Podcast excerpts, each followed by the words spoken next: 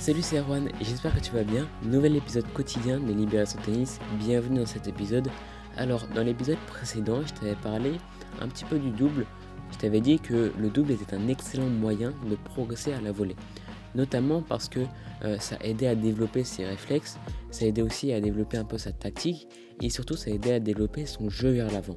Et comme dans ce podcast, je te conseille très souvent d'aller vers l'avant pour avoir un réel impact sur le jeu et de prendre le jeu en main, et eh ben je t'avais conseillé de faire du double. Mais cet épisode, il va être dédié complètement au double. Je vais te parler des avantages, je vais te parler des conseils tactiques, je vais te raconter aussi une petite histoire.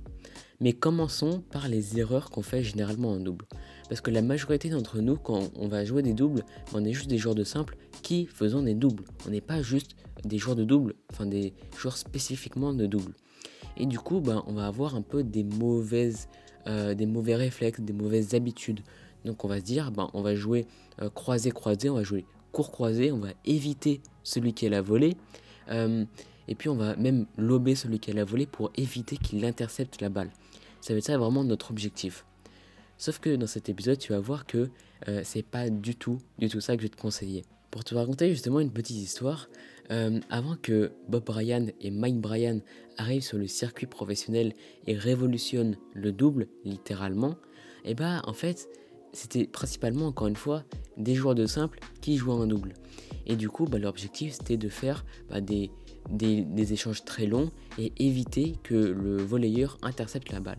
Donc en fait, le volleyeur est un petit peu comme euh, un bonus. Mais c'était pas forcément un élément très important quand Bob Bryan et Mike Bryan sont arrivés sur le circuit professionnel et on va voilà, révolutionner le tennis en double, ils ont adopté une tactique euh, qui semblait paradoxale au moment où ils ont commencé à le faire. Avant de te la dévoiler, quand j'ai vu bah, cette tactique qu'employaient Bob Bryan et Mike Bryan, et eh bah, ça m'a fait penser à un ancien épisode que j'avais fait sur André Agassi.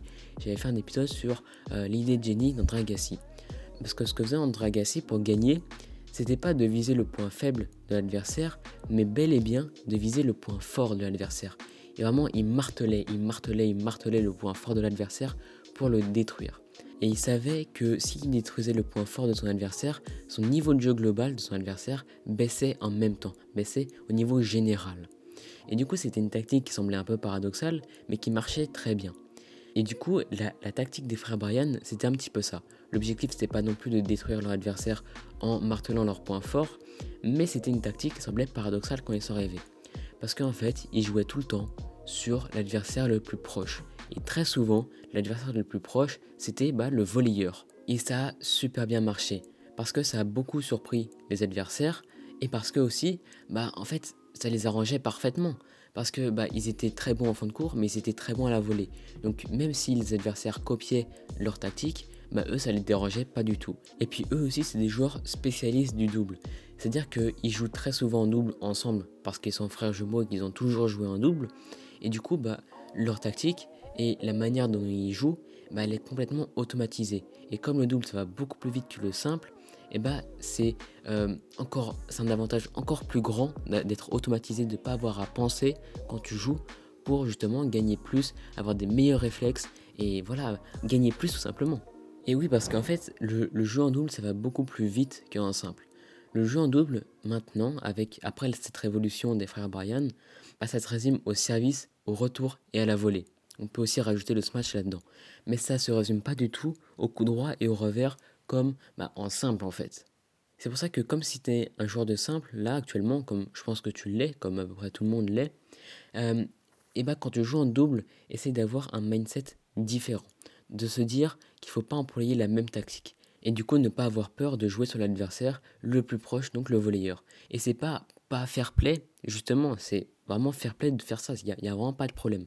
Le but, c'est pas non plus de, viser la tête. C'est autorisé, mais c'est pas très sympa non plus. Bon, du coup, maintenant, je vais essayer de conseiller quelques tactiques à faire et je vais essayer de te convaincre de jouer un peu plus en double. Parce que le double, bah, ça a beaucoup d'avantages, notamment bah, développer son jeu vers l'avant, essayer de jouer plus rapidement, aller vraiment chercher ses points en gagnant plus rapidement. Et puis, le double, ça permet de gérer la pression de manière complètement différente. Tu as un partenaire avec toi qui peut t'aider justement à diminuer cette pression. Normalement, la pression, elle est divisée par deux. Et du coup, normalement, si tu es un joueur, qui, un joueur ou une joueuse qui a un peu du mal à gérer la pression, bah, c'est très bien de jouer en double. Tu vas voir que tu vas pouvoir te libérer en match et ça va te montrer que tu peux très bien jouer en match. Certes, tu seras du double et pas du simple, mais ça va déjà te montrer ça. Et ça peut même t'aider ensuite en simple quand tu vas recommencer à faire des matchs. Parce que justement, tu auras acquis cette certaine confiance-là, cette confiance qui te manquait. Et puis aussi, ce que j'aime dans le double, c'est que ça ressemble un peu plus à un jeu. Euh, ça va beaucoup plus vite, euh, tu t'amuses un peu plus, et ouais, il y, a un truc qui est différent, une approche qui est différente. Euh, au début, j'étais pas très bon en double, et du coup, je prenais pas du tout de plaisir. quand on devient un, petit peu bon, moi j'essaie de jouer un double environ une semaine sur deux, bah, quand tu arrives un petit peu à, acquérir un peu de niveau, tu vas voir que tu vas prendre vraiment beaucoup de plaisir. Alors j'aime toujours faire du simple, je suis naturellement un, joueur de simple et je préfère le simple, mais euh, ça me fait toujours très plaisir de jouer en double et aussi de progresser en double. Parce que quand tu es en double, bah, tu as aussi une partie équipe. Moi je joue quasiment tout le temps avec la même personne en double. Et du coup, tu commences à acquérir euh, des automatisations et tu commences à acquérir un bon niveau de jeu en équipe. Donc ça c'est super cool à voir. Alors certes c'est plus difficile de réunir plusieurs partenaires en double parce qu'il faut réunir deux fois plus de partenaires. Il faut dire bah, deux adversaires qui vont aussi jouer en double. Et il faut les convaincre d'aller jouer en double. Mais dès que tu as au moins, bah, tu connais trois personnes qui veulent bien jouer du double, bah là, tu as déjà une bonne équipe. Et c'est assez cool euh, du coup de progresser comme ça. Bon, du coup, maintenant, je vais essayer de te parler un peu de la tactique euh, qu'il faut faire et de comment euh, l'appliquer. En double, ce qui est bien, c'est que tu peux parler avec ton adversaire pour savoir ce que tu vas faire.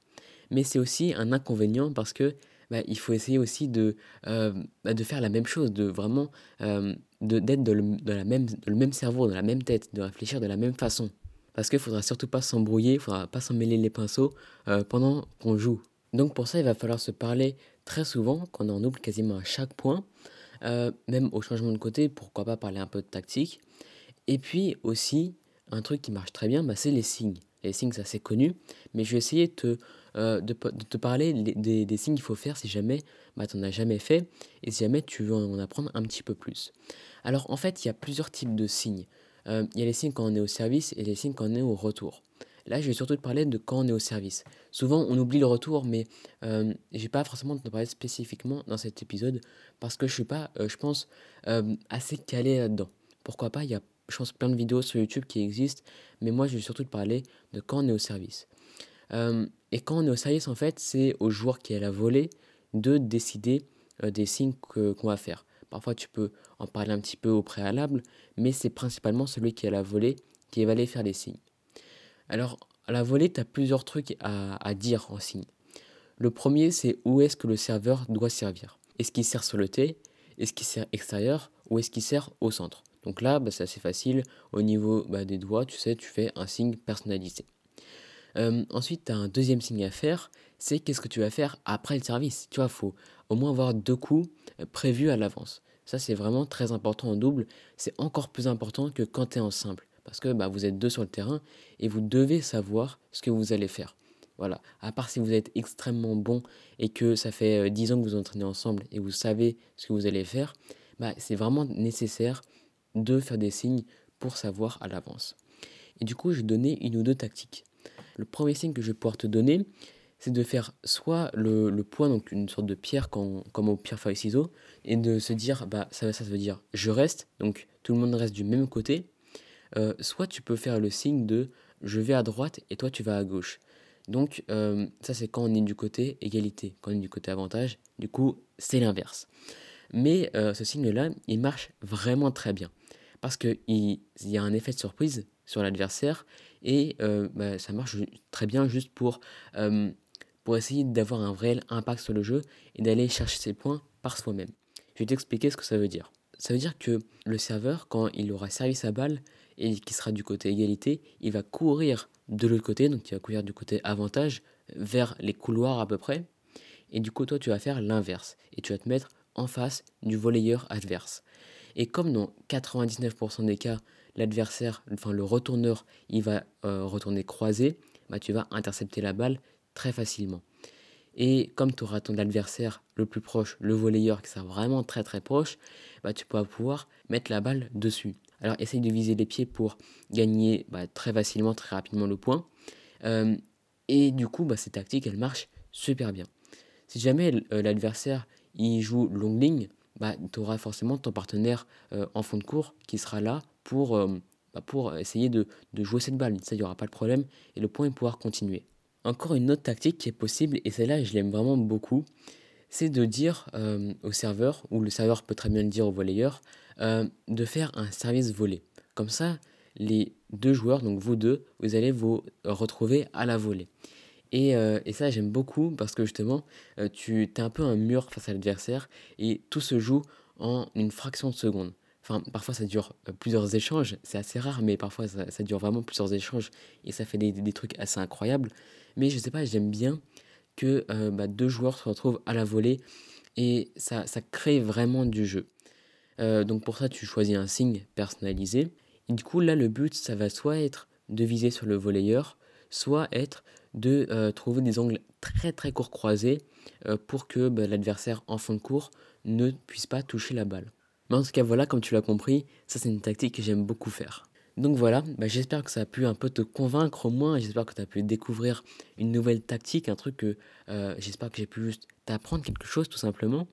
Et puis je te le répète encore, mais euh, essaye de faire des doubles, essaye de réunir des partenaires pour faire du double et tu vas voir que euh, bah, ce sera très positif.